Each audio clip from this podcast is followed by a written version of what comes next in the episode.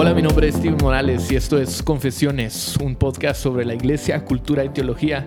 Y aquí hablamos honestamente sobre las cosas que nos importan más, temas de nuestra fe y de este mundo. Hoy estoy acompañado por mis brothers, copastores, ancianos, eh, Amigos. de- amigos eh, ¿qué más? Familiares, Eh, presbíteros, presbíteros, obispos, obispos, supervisores Así es. eh, y creo que solo no, no me pastores. Pastores. No, pastores. Que dije pastores, sí, Sí. dije pastores al principio. está Estamos bien. grabando el cuarto episodio del podcast Confesiones. ¿Cómo está, mucha? Bien, bien. Bien. Ah, otra vez acabando de almorzar. Sí.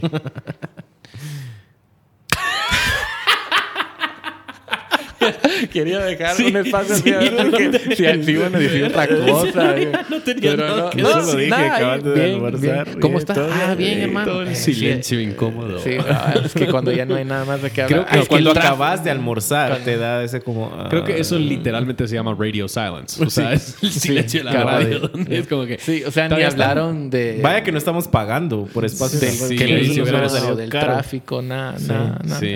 Bueno, tenemos un tema que queremos hablar eh, que tiene mucho que ver con, con lo que nosotros hacemos todos los días, eh, que tiene mucho que ver con nosotros tres en particular y la relación que nosotros tenemos como pastores de la misma iglesia.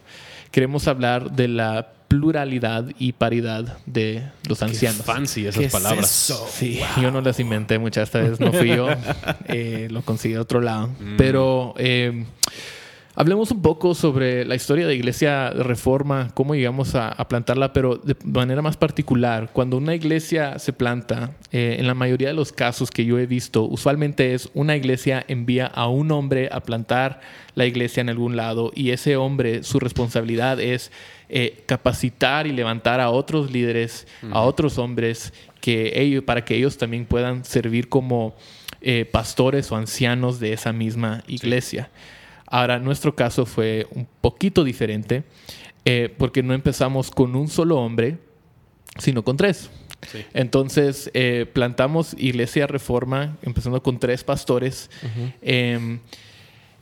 Empezamos con un consejo pastoral. Eh, muchos, nosotros tuvimos muchas razones por las que queríamos hacer eso, eh, para empezar a contar la historia un, un poco. Cada uno de nosotros llegamos de diferentes lugares. Justin, tú llegaste a los Estados Unidos como misionero a Guatemala. Oscar, tú estabas en la iglesia Casa Libertad, estabas ahí como Sí. pastor de, de alabanza Jóvenes y y de alabanza, jóvenes, sí. ¿verdad? Eh, y yo no estaba haciendo nada. Yo, estaba- honestamente. Yo- no. las cosas siguen igual. Sí, siguen iguales. No, pero yo estaba con un deseo de, de- de participar en una iglesia, de plantar una iglesia, pero no lo quería hacer solo. Eh, y creo que por la providencia del Señor, Él nos reunió. eh, eh, tú, Justin, empezaste a asistir a Casa de Libertad por un tiempo. Ahí conociste a Oscar. Yo te había conocido a ti, Justin, en una conferencia de The Gospel Coalition y ahí empezamos a hablar más. Eh, y las conversaciones. Y desde ese día tu vida cambió mi vida dramáticamente. cambió, ya nunca fui el Fondo de música de piano. Sí. ¿Cómo? ¿Cuál canción? Qué malo esto. Volviendo, Volviendo al tema. Volviendo al tema. Eh, los tres empezamos a conversar un montón y empezamos a hablar sobre este deseo mutuo, este llamado mutuo que estábamos, que teníamos de, de plantar una iglesia. Y en ese, en ese entonces yo quería plantar una iglesia en una, en una otra zona de la ciudad. Ustedes estaban pensando aquí donde nosotros estamos, entonces dos le ganaron a uno.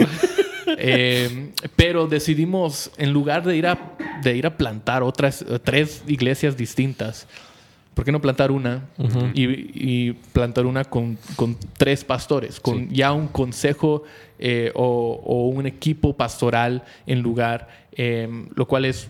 O sea, yo no conozco a muchas personas que han hecho eso, pero Sí. creo que nos ha ayudado bastante y nos ha desafiado, nos ha retado bastante, porque especialmente en esos primeros pasos de una iglesia es más fácil, bueno, para algunas personas dicen que es más fácil tener a una persona que dé las órdenes, Tomar decisiones que tome las o sea, decisiones y así avanzamos, es que no con, con más personas se complican las cosas Sí. y todo eso.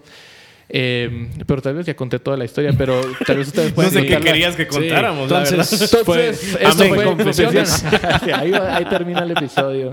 No, pero ¿por qué no no, cuentan un poco? O sea, Pues Em, ¿cómo realmente así? yo no quería tener jefe, entonces yo dije, si vamos a hacer esto, yo no voy a, yo no voy a trabajar por alguien. Mm, Entonces Yo- empezó yo también- buen- empezamos bien, entonces. No, eh, mira, yo, yo, yo había salido de una situación en, en- en los Estados Unidos donde eh, supuestamente había un consejo de ancianos, pero eh, tal vez lo típico, el consejo de ancianos era más como una junta directiva y esta junta Ajá. directiva era la junta a que el pastor rendía cuentas. Entonces, en esa iglesia existían ancianos y pastores. Y llegaremos a hablar de, de por qué esto es, es, eh, no, no creemos que sea tan bíblico. Pero en ese lugar eh, vi mucho abuso de, de poder, eh, en particular porque Sí. no había una pluralidad en el liderazgo. Eran, era un solo líder que tenía todo el, todo el poder Y hacía lo que le daba la gana. hacía lo que él, lo que él quería. Y en, cuando le funcionaba y cuando hacía cosas buenas, Genial. era genial. Y él lo podía hacer muy rápido y él lo podría hacer con mucha eficiencia y todos querían ir con él. Pero cuando hacía cosas malas, y no, no realmente hizo cosas, o sea, no éticas o descaradas de esa, Pero de le esa iba mal. manera. Pero le iba mal. Hacía cosas, le, no le pasaba a la gente por alto. O sea, él, él tomaba decisiones unilaterales que no, no tenía nada que ver con las otras personas, no escuchaba a gente, no. Entonces, al ver eso, inició en mí un deseo para ver qué es lo que dice la palabra de Dios acerca del liderazgo de la iglesia. Y para mí, esto vino desde que nos venimos de los Estados Unidos. Esto era una convicción personal de que la iglesia debería ser eh, pastoreada y cuidada por un grupo de, pastores, por una pluralidad de, ancianos. Sí. En, en- mi caso, eh, creo que no puedo definir exactamente en qué momento fue.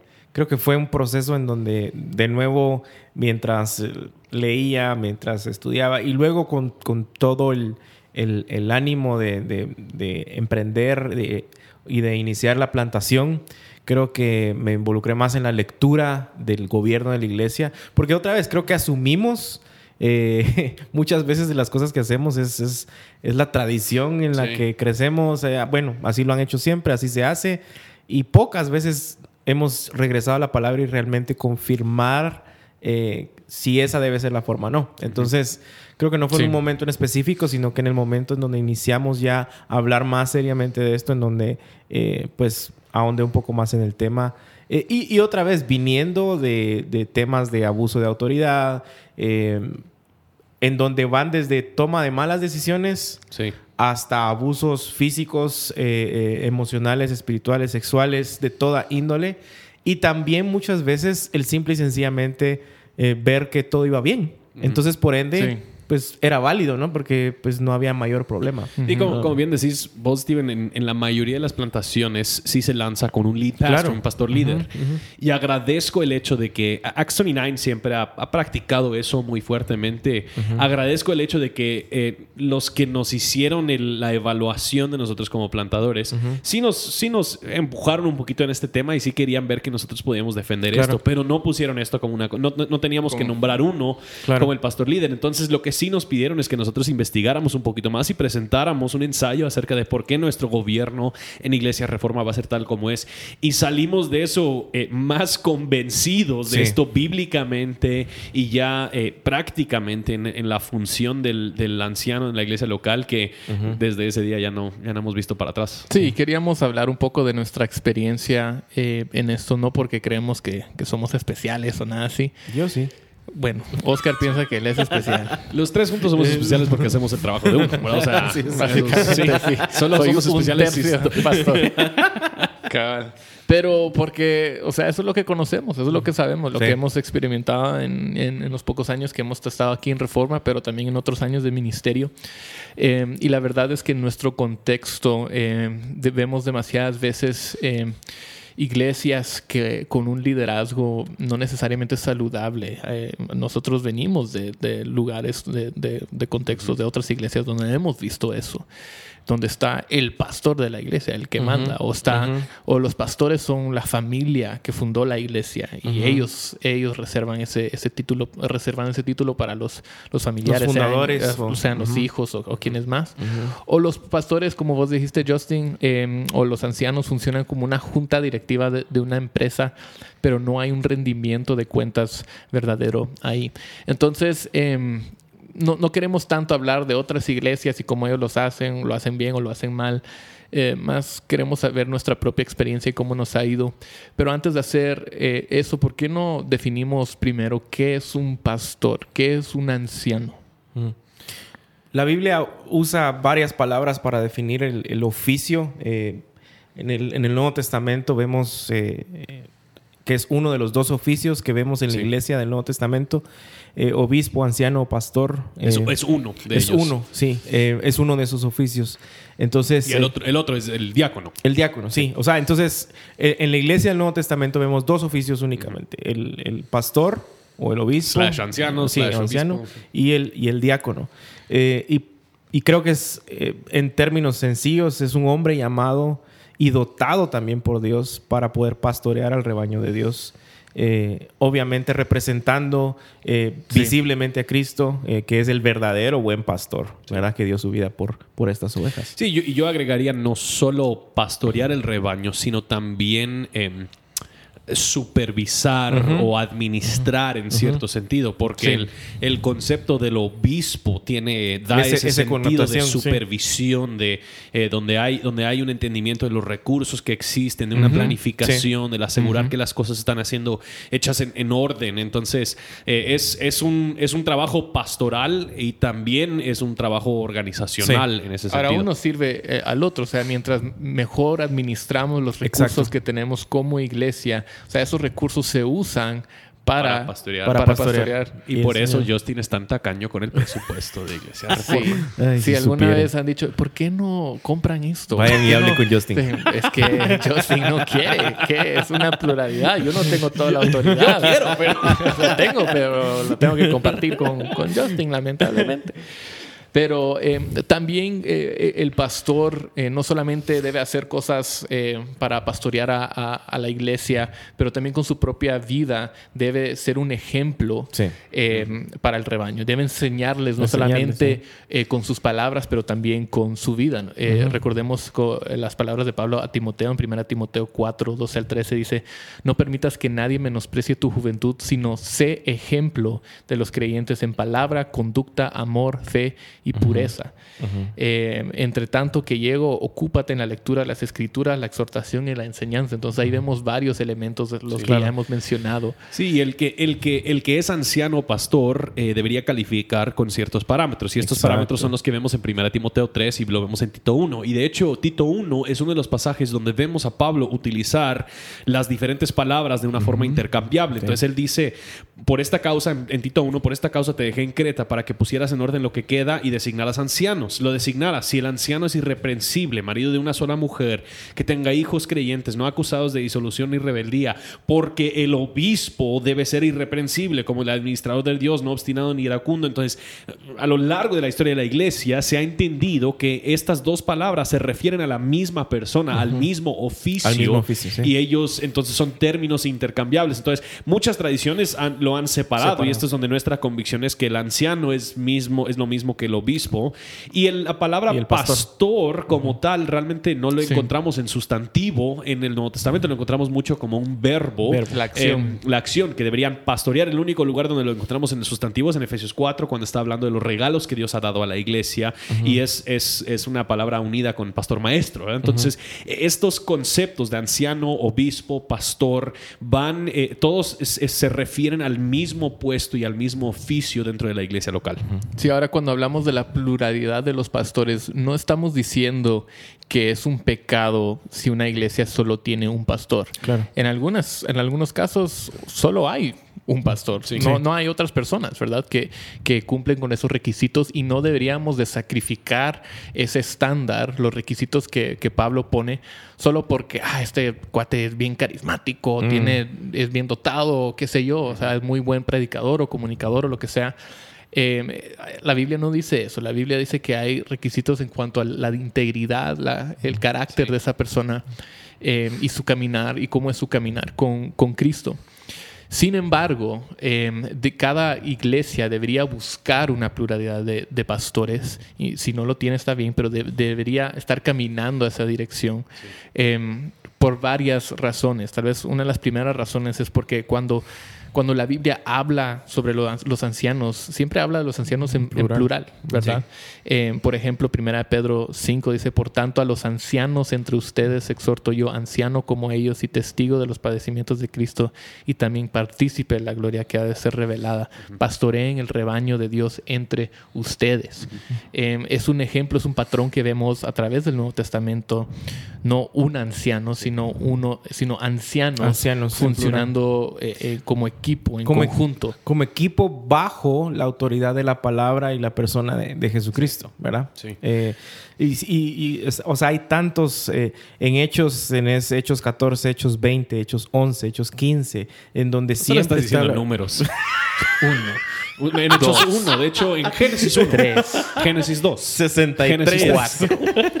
eh, hay tantos ejemplos de que, que, que, vemos en donde se habla siempre en plural. Sí. Eh, el verso que acabas de leer en, en 1 Pedro, en Tito 1, que vos lo leíste al inicio también, en 1 Timoteo 5, 17. O sea, todo sí. esto está hablando en plural. Uh -huh. eh, y eso creo que es para mí algo súper importante porque generalmente se ha tomado la idea de que, como vos decías, a pesar de que no es algo pecaminoso, eh, pero sea como que normado, sí. ¿verdad? Y creo eh, que, o sea, vamos a llegar a esto, Sí. pero el, el, el no estar en pluralidad te puede llevar a algo pecaminoso. Aunque en sí tal Cabal. vez no es pecado, el no tenerlo sí creo que, sí creo que puede Entonces la a eso. pluralidad nos protege Sí. como Sí. pastores y también protege a la iglesia Sí. de los pecados de un pastor. Sí. O sea, es. como tú describiste la- tu experiencia en, en otra iglesia, porque eso nunca pasaría en, en iglesia reforma.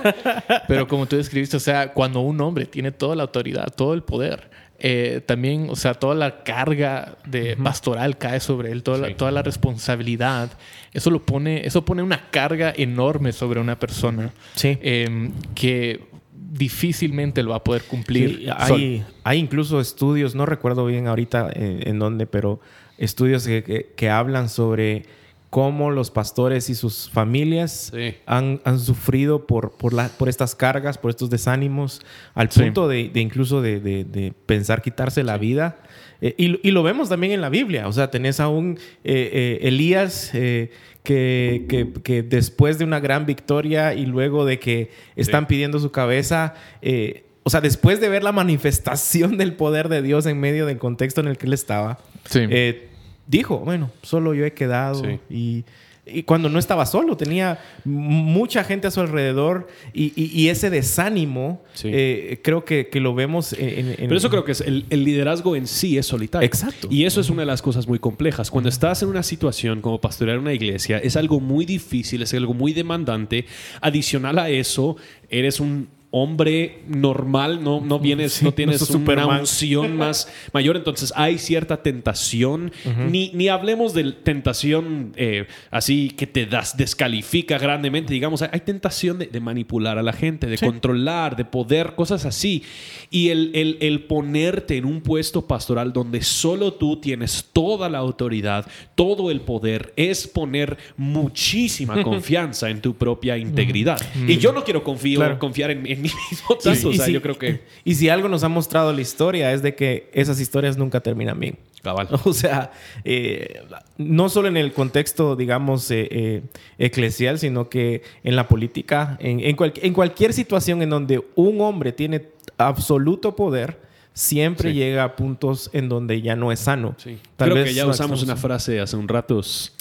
Un hombre Y- que no puede ser cuestionado resulta haciendo cosas cuestionables. ¿Quién Creo lo dijo? que era el líder. Creo que lo fue dijo? alguien, no Anónimo. sé, algo. Anónimo. Sí, ajá. Alguien solo lo repitió porque Sí. sí, no, no Creo que recuerdo. yo lo dije. Pero, o sea, aún por ejemplo, aún por ejemplo, nosotros, o sea, nosotros creo que todas, todas nuestras esposas saben, saben que tienen toda la libertad de que si Justin es alguien diferente en el hogar de lo que él es en la iglesia, ella puede venir con ustedes para hablar acerca de eso y, ella puede traer eso a ustedes para que Si ustedes les me contara lo que nos ha contado ayer. Y eso- Confesiones. Confesiones. a veces me gusta acostarme temprano. Sí. Y Y, dormir. no, y no llevas Y no agua llevar fría. Agua fría para mi esposa. Pero eso es donde. Yo No, creo o que sea, Sugel Michelin yo- es uno de los que habla de que. Aunque, aunque todos son pastores, no significa que dejan de ser ovejas. Entonces, cuando uno solo es pastor y no hay otros pastores, a final de cuentas no hay nadie quien te puede pastorear. Entonces la ventaja de la, de la Sí. pluralidad es, es eso, que hay otros pastores que Nosotros también, también me pueden tratar como ser oveja. pastoreados. Claro. Sí, creo que antes de que plantáramos reforma, eh, yo, no, yo nunca quería hacerlo solo. Yo quería tener un equipo, tener otros pastores. Yo pensé que eso sería genial y por la gracia de Dios.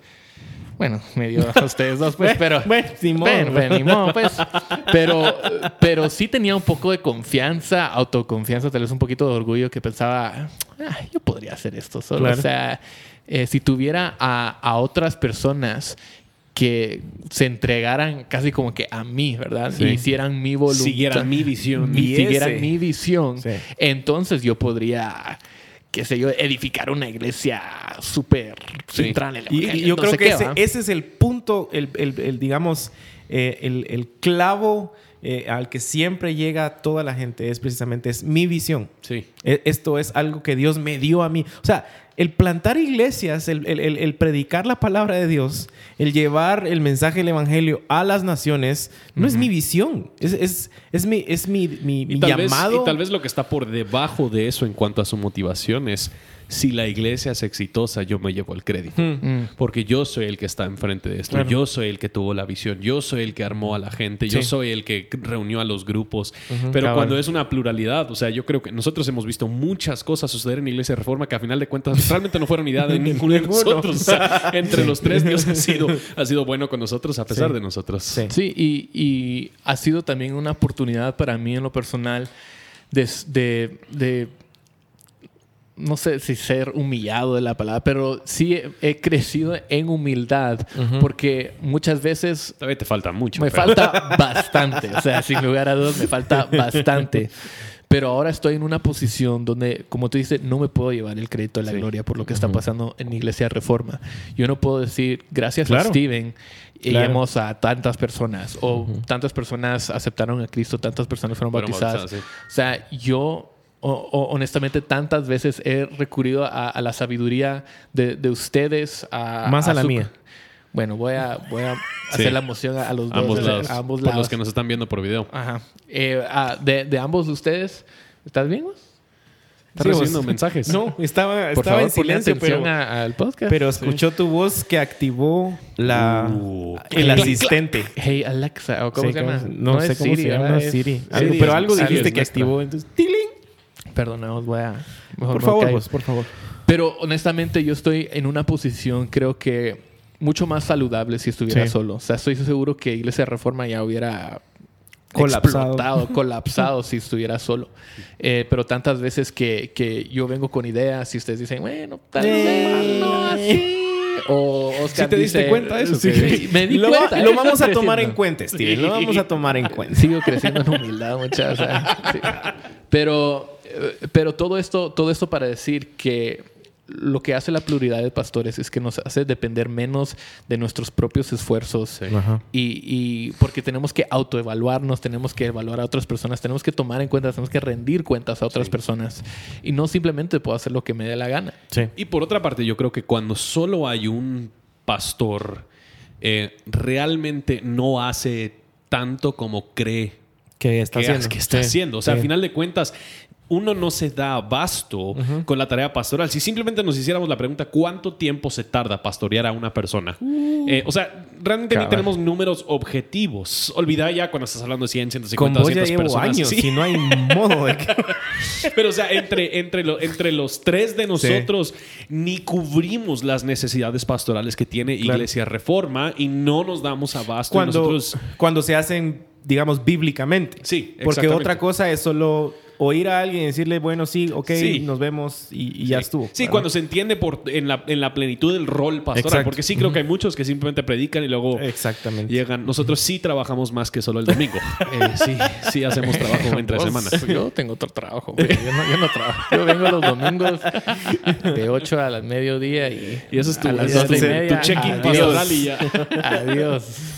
Cabal. Pero entonces, ¿cómo funciona? ¿Cómo se mira esto bueno, nuevamente podemos hablar a nuestra experiencia, em, pero cómo funciona la relación entre los pastores. Tal vez estás escuchando esto y has llegado un domingo y has visto que, ah, está ese pastor, está el otro que predicó y ese está tocando guitarra. y ahora el otro está tocando guitarra, y el otro está, predicando. Y, diferentes, o sea, has llegado diferentes domingos y has visto que somos tres pastores. ¿Cómo funciona esa, esa relación y la manera en que gobernamos la iglesia. Pues nosotros, nosotros sí hemos dicho desde el principio, Iglesia Reforma no tiene un pastor titular. Eh, bueno, Cristo es el pastor titular de Iglesia Reforma y nosotros somos sus... En inglés me gusta la palabra, no tenemos una buena traducción en español. under shepherds, eh, somos los, los pastores debajo, o copastores, eh, debajo del señorío y la cabeza, la cabeza de Cristo. Em, entonces, para nosotros, como, como funciona realmente, nosotros como... pues nosotros seguimos argumentando la palabra y aquel dando su explicación. Bienvenidos a las reuniones de ancianos en Iglesia Reforma. Esto es típico. Para nosotros... pero sí creo que es su pasado. Para nosotros, cómo funciona es que realmente nosotros como equipo pastoreamos a Iglesia Reforma. Y eso implica todas las cosas que, hace la, que hacen el pastor. Nosotros enseñamos, predicamos, defendemos en contra de las falsas, enseñamos, nosotros aconsejamos, nosotros supervisamos, administramos entre los tres. Nosotros lo hacemos y la manera más bíblica de hacer eso, según nuestro criterio, es según los dones que cada quien, que cada quien tiene. Entonces, nosotros, en lo muy, muy, muy práctico, hemos dividido nuestras tareas pastorales según nuestro nuestros dones eh, espirituales para poder trabajar sobre esas, sobre esas líneas. Y donde hay cosas que tal vez uno de nuestros dones no lo cubre, nosotros simplemente nos ponemos pilas y, lo hacemos. hacemos como que sabemos. y ahí es, incluso ahí ha sido un reto porque tenemos que evaluarnos. Tenemos que decir, hey, este es tu don, deberías de hacer esto más. O esto no es tu don, mira, tal vez sí Tal vez eh, te gusta hacerlo, pero no eres tan bueno en hacer eso. O sea, para mí en lo personal, yo sé que yo no soy el mejor. Bueno, yo no sé nada de instrumentos o de música. mi opinión Deberían escuchar cantar. Cuando escuchan, cuando quieren mi opinión sobre eso, solo para, para saber qué piensa alguien que no sabe. La persona común. La persona común. Average, Para eh, Steven nunca hay errores en la alabanza ni en la música. no, estuvo genial. genial, sonó bien. o sea, yo no sé nada. Pero también en otros, en otros lados, tal vez más administrativos y cosas así. Yo simplemente eh, no tengo la mente para eso. Pero a la misma vez em, es un área donde, donde yo quiero crecer y yo quiero saber más. Entonces, y yo quiero poder hacerlo bien por si necesito enseñárselo a, otra persona o tomar cargo de esa, de esa responsabilidad en algún momento. Entonces, para mí, lo personal, no sé cómo lo han manejado ustedes, es que hay áreas que a veces eh, entiendo que hay una diversidad de dones, eh, cosas que cada uno hacemos muy bien, em, pero hay otras cosas que yo no hago muy bien, que debería aprender cómo hacerlos mejor, ¿verdad? Y también eso es uno de los lados, eso es uno de los puntos donde la pluralidad nos ayuda bastante, porque no solamente es, bueno, Oscar, vos te encargas de esto, eh, Justin de lo otro, y yo tengo esta mi área, y, y, no te metas en lo mío, yo no me voy a meter en lo tuyo, sino que tenemos... Eh, eh, la relación, estamos trabajando como equipo para que tú me puedas ayudar a mí crecer en las cosas que, en mis debilidades, con tus fortalezas y viceversa, ¿verdad? y, eso lo vemos eh, funcionando eh, cada vez que nos juntamos en donde hay...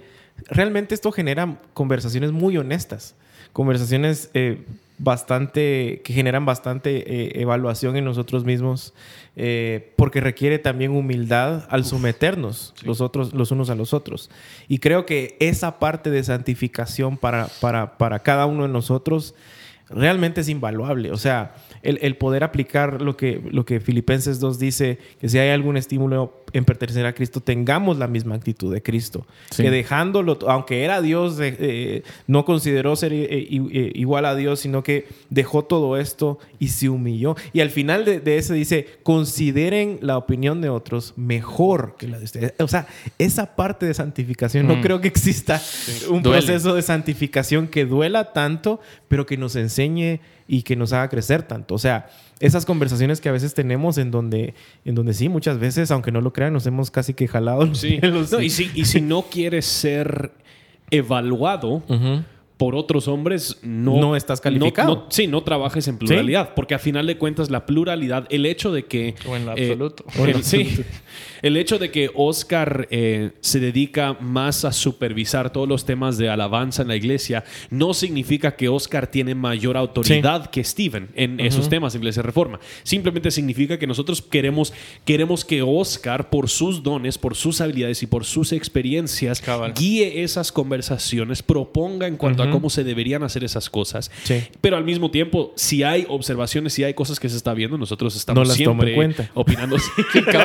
Y ahí es donde vemos que una pluralidad ineficiente sí sería, bueno, vamos a poner a Steven encarga, a, a poner a Steven encargado de esto, o, o Steven va a hacer todo lo que Oscar hace, o los tres vamos a, Sí. a trabajar. todos en la- dirigir alabanza. Todos vamos a Y, dirigir y la creo alabanza. que, que- que No, tiene, que sea- ver, tiene que ver mucho también con, con la mala influencia que ha tenido todo el tema eh, empresarial eh, con, con, la, con la iglesia de, de, de comparar, digamos, lo que pasa Sí. en un mundo empresarial, en una organización con la iglesia, cuando son dos cosas, dos instituciones totalmente diferentes. Lo irónico, a pesar de eso, es de que si hoy en día vemos a, a- a, digamos, pioneros en pensamiento empresarial, todo el mundo está hablando de equipo y, y de que esto debería ser no jerárquico, sino algo más en, en- en el contexto de pluralidad, ¿verdad? Entonces, eh, pero sí siento de que eh, esto va muy, eh, muy a favor de nuestra santificación, de la protección de la iglesia, de nosotros mismos, y bastante tristemente en contra Sí. de, de- de Sí, lo eso que tal pasa. vez es donde cuando nosotros dividimos estos, estas dos tareas gemelas del anciano, que está la supervisión y está ya el pastorear el rebaño, es en esta parte de la supervisión que nosotros nos hemos, nos hemos eh, asignado ciertos asuntos según Sí. nuestros dones. En la parte pastoral, Pastoral. nosotros Claro. estamos pastoreando la Exacto. iglesia reforma y obviamente comparamos notas y, y aseguramos que no todos Sí. estamos En el mismo lado. con el mismo pelón. cada, cada, cada lunes este pobrecito tiene tres reuniones y nosotros no lo sabemos. O sea, nosotros, nosotros hemos y, y- y Tal vez esto suena muy sistemático y como gringo, pero nosotros hasta hemos dividido en cierto sentido la membresía de la Sí. iglesia para asegurar que todos están, que estamos orando por toda la membresía de la Así iglesia, es. que estamos velando por ellos, que estamos haciendo la pregunta de cómo están, supervisando en ese, en ese sentido. Entonces, está lo, lo organizacional, que de ese lado ya sí nos hemos designado o asignado trabajos según nuestros dones, pero en lo pastoral nosotros sí, sí estamos Y- eh, pastoreando Sí, todos. Y, y en esa área, en lo organizacional también, bueno, en ambas, creo yo, como vos decías al inicio, requiere muchísimo el que nos conozcamos. Sí. O sea, porque otra vez, eh, y por experiencia también lo puedo decir, eh, si bien he tenido la oportunidad de trabajar cerca de, de- de- de- muchos pastores y de muchos consejos incluso, rara vez o pocas veces llegué a conocerlos eh, eh, eh, íntimamente, tal vez como amigos, como, como persona, eh, eh, digamos. Entonces, eso siempre va a ser un reto porque Sí. no, no podemos tomar estas Es una decisiones. relación profesional. Exactamente, se vuelve otra vez una relación profesional. Y en es la, donde la esto- relación que hemos tenido que tener es una relación de mucha confianza entre nosotros tres. Porque Creo al que final se nota en los podcasts. Sí. Pero si, si a final de cuentas alguien, alguien se acerca y me dice, Justin, mira, ¿escuchaste lo de, de lo del Steven? Que él Sí. está haciendo tal y tal cosa. O sea, ¿Qué? ¿Qué te eh, Así no bajito. te preocupes, no te preocupes. Pero nosotros- sí. por favor.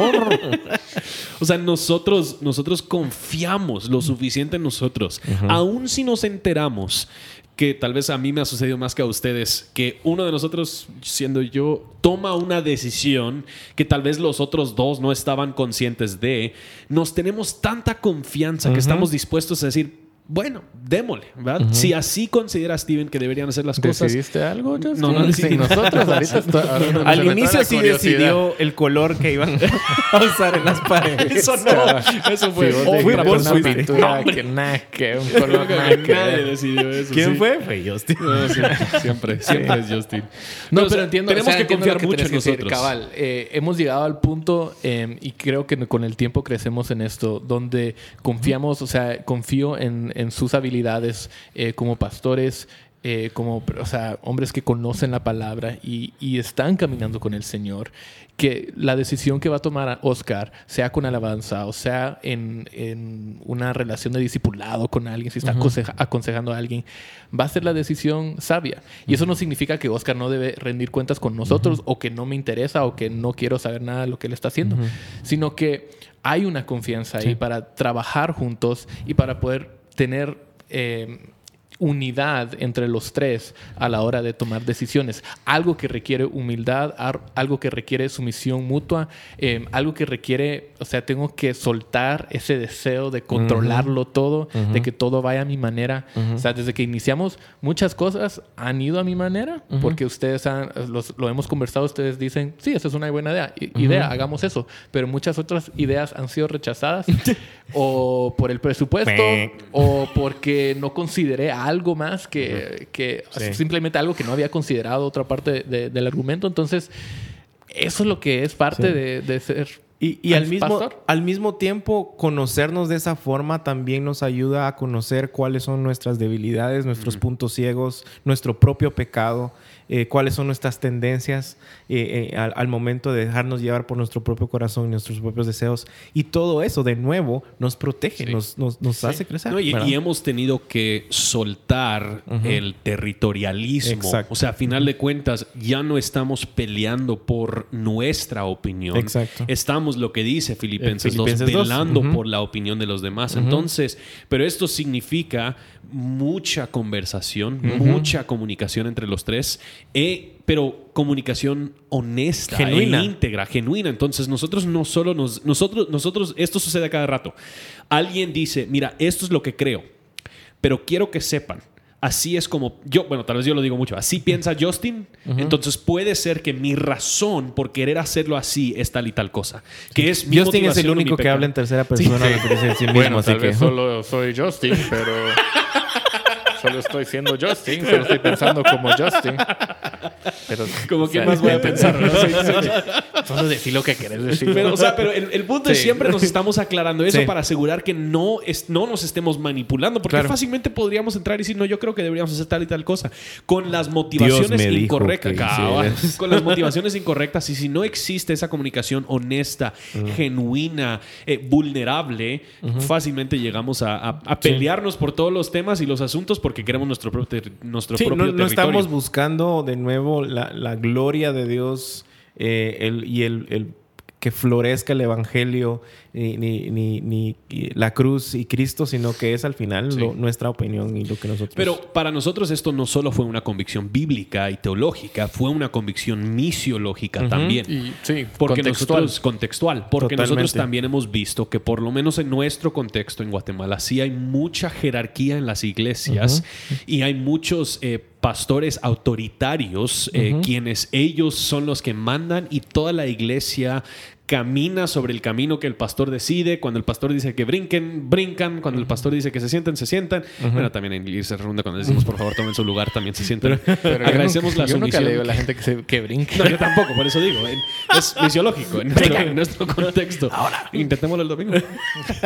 Eh, pero el, el, punto es, viendo nuestro contexto, nosotros también supimos la mejor manera también eh, eclesiológicamente para hacer, eh, para dar a conocer y dar a entender entender la supremacía de Cristo sobre la iglesia local era eh, no tener esta, esta persona, esta figura en el centro de lo que sucede en la iglesia. Que, la iglesia no llevara nuestro nombre. Sí. Que la iglesia no se definiera. eso no solamente fue para protegernos a nosotros, pero especialmente para personas que habían llegado a otras iglesias y honestamente no, no saben cómo tener un, cómo manejar una relación con un pastor. Y lo que terminan haciendo es poniéndole una carga al pastor, una idolatría al pastor, de decir, ah, este pastor está predicando, me está hablando, eh, me está juntando conmigo y, y, casi como que ponen su esperanza en una persona, en el pastor, como para para que ore por él, para que le enseñe la si Biblia. él no para ora, que si él no dice, si él no Sí, hace, cabal. entonces no funciona. Eh, Cabal, pero a- al mostrar que no solo es un hombre, sino que es una pluralidad, eso apunta a un pastor superior. Superior.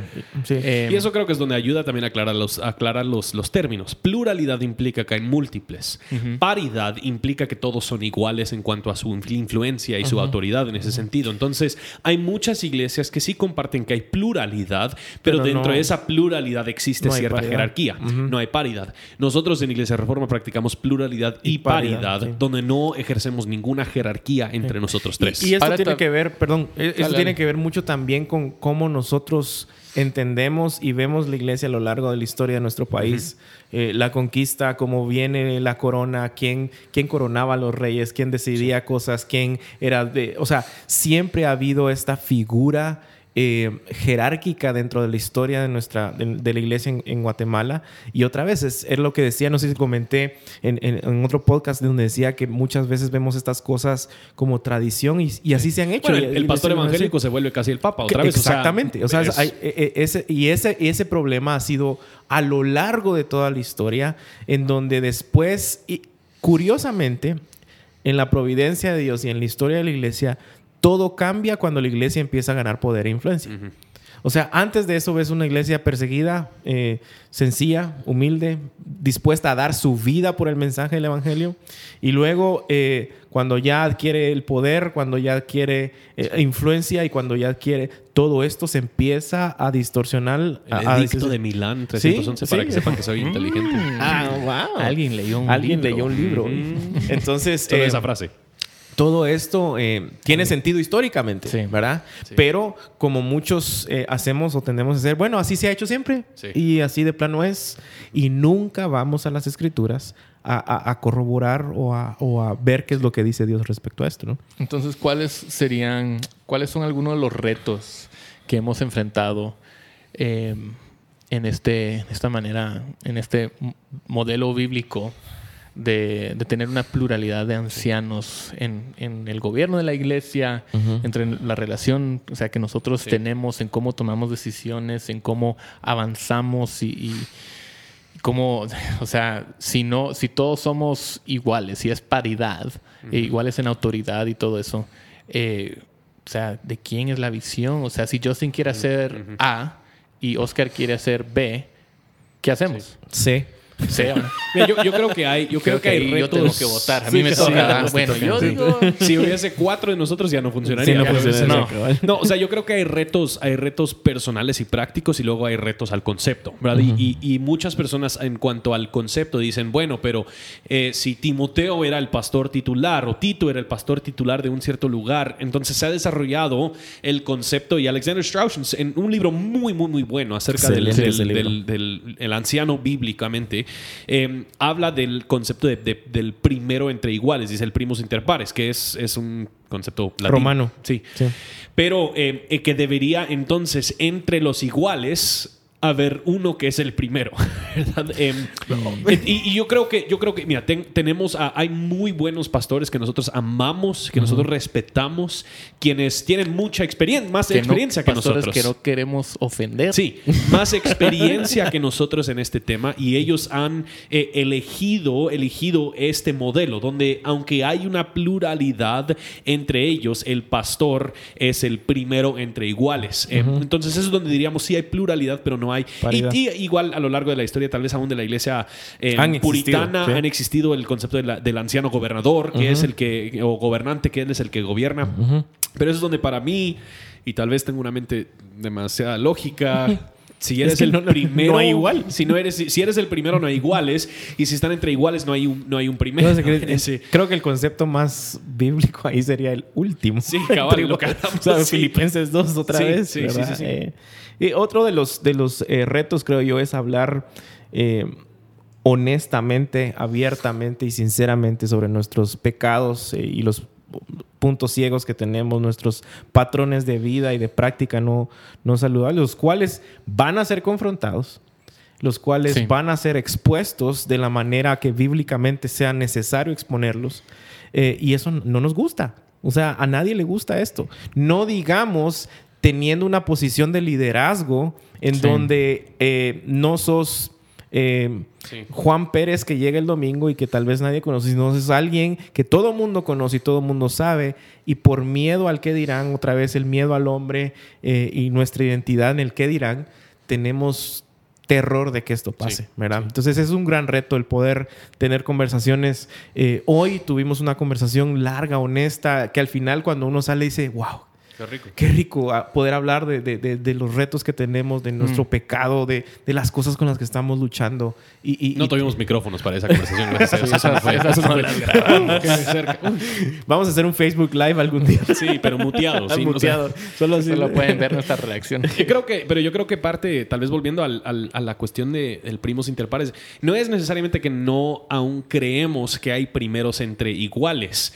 Lo que no creemos es que hay un primero siempre entre todos los iguales. Y eso creo que es lo que usualmente se quiere proponer esto. Se quiere proponer que hay uno quien tiene mayor conocimiento, mayor influencia, mayor... Em, lo que sea. Y, lo que nosotros diríamos en cierto sentido es, todos somos iguales. Y en algunos temas Oscar es el primero entre iguales. En algunos temas Justin es el primero entre iguales. En otros temas Steven es el primero entre iguales. De los otros y eh, bueno, Steven ahí Pero eso es, el, o sea, ese es el punto, que seguimos siendo siempre iguales. Y eso es lo que permite que nuestros dones resalten y según nuestros dones podemos ayudar y servir a la iglesia. y por la confianza y sumisión mutua que tenemos, podemos ejercer eso, podemos dar esa libertad. Yo, yo puedo decir, o sea, yo tengo total confianza en, en Oscar como pastor. Y en Justin solo en mí, no solo en y mí. Y en Justin también. Cómo manejar el presupuesto. pues eso no.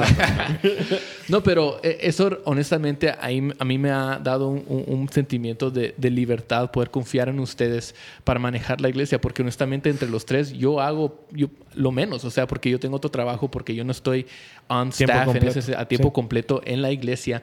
Yo no tengo el tiempo para hacer todo lo que ustedes hacen entre semana para servir a la iglesia.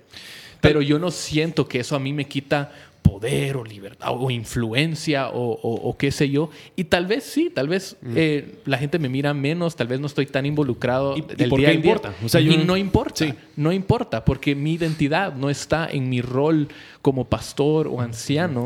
Y porque yo sé que ustedes dos están haciendo un trabajo excelente, yo puedo confiar en ustedes y que ustedes dos están calificados y cumplen con esos requisitos. A mí no me preocupa no estar en control de todas las cosas.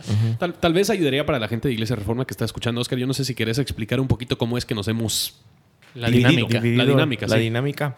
Creo que más en la parte todos pastoreamos, todos estamos pastoreando, todos a, la medida de nuestras posibilidades, eh, todos estamos eh, involucrados pastoralmente. Eh, Justin, está, vos estás más encargado del tema de estructurar y de sacar cómo vamos a predicar el texto. Bueno, más que el cómo es qué, ¿verdad? dividir los, las prédicas, asignar las prédicas. Todos participamos de la predicación. Eh, yo estoy, eh, estás también eh, viendo el presupuesto y administración en, el caso con, el staff.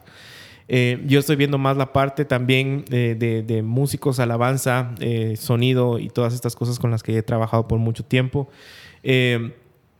y obviamente también juntándome con, con, las personas durante la semana, si alguien necesita, no sé, juntarse, hablar, platicar. Eh, y Steven, que obviamente, como ya lo dijo, tiene, eh, tiene otro trabajo, eh, que es el que menos tiempo dispone para poder estar involucrado en las cosas de la iglesia, pero también está involucrado pastoralmente en cuestiones de comunicación, de, diseño, de, de, de comunidades misionales. comunidades misionales. Estás liderando todo el ministerio de, comunidades misionales, de diáconos, desarrollo de liderazgo. Entonces, creo que al final Dios también nos ha regalado eh, el, poder ver y reconocer esas cosas en medio de nosotros. Eh, pero más allá de eso, creo que nos hemos complementado de, mejor manera al entender realmente el Evangelio. Porque podríamos tener a otras seis personas acá, lo cual a futuro anhelamos y queremos, no, vamos a ser siempre los únicos, eh, pero que esas personas, si entienden el Evangelio, esto va a ser menos problema y menos reto.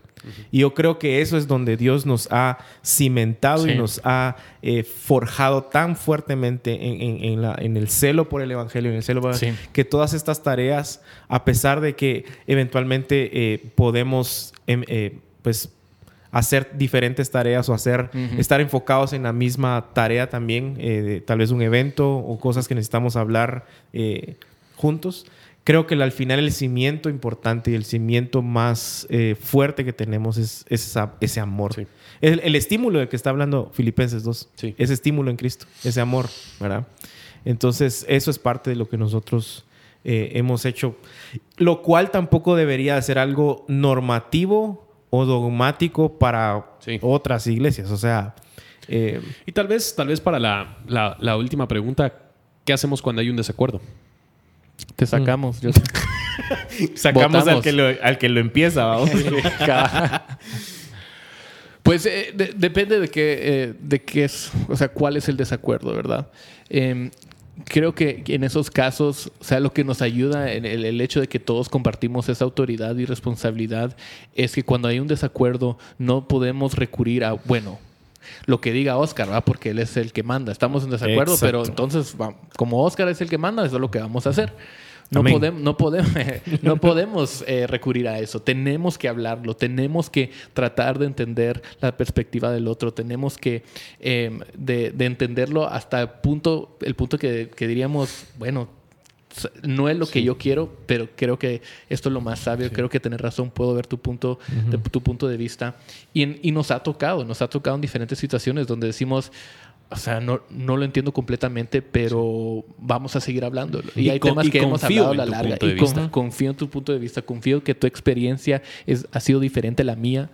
Em, confío que tú has visto cosas que yo no he visto, eh, que tú has hecho esto antes eh, y yo nunca lo he hecho. En, en, cualquier situación o de cualquier ángulo que podrías tomarlo, requiere, los desacuerdos requieren conversaciones más honestas, requieren, eh, no podemos hablar solamente a la superficie de, de, un argumento, una discusión o un desacuerdo, tenemos que profundizar más. Y tal vez eso suene un poco raro porque no, no hay un proceso así de, bueno, vamos a... Vamos a votar y ya. Vamos a votar y ya, ¿va? Y a vos no te gusta, pero lástima, ¿va? Sino que tenemos que hablarlo y a veces eso requiere más tiempo, a veces eso, ahí es donde tal vez es más ineficiente eh, es este sistema, pero a, fin, a, fin, de cuentas, en todos los desacuerdos que nosotros hemos tenido, hemos salido, aunque tal vez no se tome la decisión que yo quería tomar hemos salido con más unidad. Sí. solo tal vez para comentar, yo sí creo que muchos, muchos dirían, bueno, pero ese sistema sí es muy ineficiente. Y no estamos en desacuerdo con eso. es un sistema ineficiente. Y no creemos que a Dios le importó la eficiencia en la toma de decisiones para su iglesia. Le importa eh, su gloria. Sí, o sea, a final de cuentas, lo que creo que le importa es que Él sea el que es glorificado. Y a final de cuentas, cuando las cosas tal vez mueven un poquito más eh, despacias, eh, con, van más lentas, digamos, las cosas, cuando, cuando no, no se puede tomar decisiones tan rápidamente, cuando tenemos que pasar más tiempo orando para que Dios nos una, a final de cuentas, eso glorifica al Espíritu Santo en mm. medio de nosotros, quien es quien nos une eh, en estos temas. Entonces creo que, o sea, claro, es, es un sistema ineficiente, no estamos en desacuerdo con eso, pero no creemos que eso era pero, es el punto. Y, y, nadie nos va a medir al final por ese tipo de ineficiencia o eficiencia. O sea, ah, tomaron decisiones rápido, eh, entonces están haciendo buen trabajo. No, nuestro trabajo es pastorear, enseñar, exhortar, eh, dar ejemplo todo para la gloria de Dios y nuestra santificación. Entonces, si, si entendemos realmente cuál es nuestra labor como pastores, que era la pregunta con la que iniciamos, podemos fácilmente también entender entonces que estas cosas, qué cosas van a pesar más que otras en, cuestiones de toma de decisiones o, en ese sentido. Y ahí es donde, o sea, como dijiste, Oscar, em, a fin de cuentas, eh, nosotros creemos que este es el modelo más bíblico, al menos para nosotros, porque eh, no estamos siguiendo la visión de un hombre, no estamos siguiendo las ideas de, un hombre eh, o de un solo pastor. Eh, solo eh, la, la, cabeza de la iglesia es Cristo. Él es el verdadero pastor. Y todo lo que nosotros hacemos no es para apuntar a, hacia nosotros o para impresionar a, a, nuestro, a nuestra iglesia con nuestro conocimiento o con la dirección en la, en la cual estamos llevando la iglesia sino que esto se trata del Evangelio. Y el mm. Evangelio nosotros creemos que una de sus implicaciones directas, al menos para el liderazgo y el gobierno de la iglesia, es que no, no, no debe caer, esa responsabilidad no debe caer a un solo hombre, sino a un grupo de hombres quienes están rindiendo cuentas, quienes están confesando sus pecados, quienes están pastoreando entre ellos. Em, y todo esto para darle la gloria a Cristo y para que nosotros podamos ser conformados a Cristo. Y y, realmente esto, aunque hemos estado en poco tiempo en esto, sí he sentido que a, lo largo, a largo plazo esto sí nos va a ayudar a, quedar. Eh, eh, eh, en el poco tiempo que hemos estado, yo, yo he podido ver diferentes patrones en sus vidas que yo, hey, descansa un rato, hey, tomar un poquito más tranquilo o considera esto. Y, y he también eh, visto la humildad en ustedes de, recibir el, consejo de, alguien más joven, alguien que no ha estado en el ministerio tanto tiempo como ustedes. Entonces, em, yo no, si alguien llegara conmigo, si un joven llegara conmigo y me dijera, mira, quiero plantar una iglesia, mi recomendación para él sería encontrar otros hombres, encontrar otras personas quienes puedan estar contigo, quienes no tengan, quienes, o sea, personas quienes tú no vas a, señorear, mal señorear tu autoridad sobre ellos, pero que ellos te pueden eh, rendir cuentas y tú a ellos, ¿verdad? Yo creo que, y creo que es importante decir que yo les amo. Mm. Gracias. Gracias. también no, pero Sí, le doy gracias a Dios por ustedes. Sí, Decirlo de una manera más cristiana. le doy gracias, al Señor. por... Le doy gracias por tu vida. Es, también, o sea, encima de todo esto, esto no es necesariamente, necesariamente bíblico, pero si puedes encontrar a buenos cuates, eh, a buenos amigos que, amen al Señor, que ese, ese, no es el requisito bíblico, que sean tú. Que sean cuates. que sean cuates. Pero gracias a Dios nosotros estamos en una situación donde nos llevamos bien, somos cuates y también estamos trabajando Pero sí puede ser intencional en, formarlo. O sea, si, realmente no son cuates de años, pero... Eh, y creo que es parte de lo que nos ha pasado a nosotros. O sea, hemos sido intencionales en formar esa amistad y esa relación. Con mucha pizza. Eh, con... mucha pizza. Pero bueno. Bueno, gracias mucha eh, por estar aquí, por hablar de este tema, por eh, copastorear mm. como subpastores. Subpastor. Eh, eh, los últimos entre iguales. Los últimos entre iguales. Ustedes son los últimos y yo también. y a los que nos escuchan, gracias por sintonizar el podcast nuevamente. Eh, si quieren dejarnos comentarios, si quieren eh, dar un rating en iTunes, eh, cinco estrellas o, cuatro, tres, hasta le aceptamos tres. Si no las borramos. si no las borramos, no sé si se pueden borrar, pero no sea mala onda y, ahí nos, nos, dan un rating y todo eso. Si tienen preguntas o comentarios, no, no duden en, en enviárnoslas, sea por la página o, o lo que sea. Em, este ha sido Confesiones. Hablamos de teología, de la iglesia, de cultura. Y nos vemos. Este, ¿Cuál fue? ¿El cuarto episodio? Cuarto. El cuarto episodio. Ah, ya llevamos cuatro. Ya vamos cuatro. Chao. Nos vemos en la próxima. Nos vemos. Luego.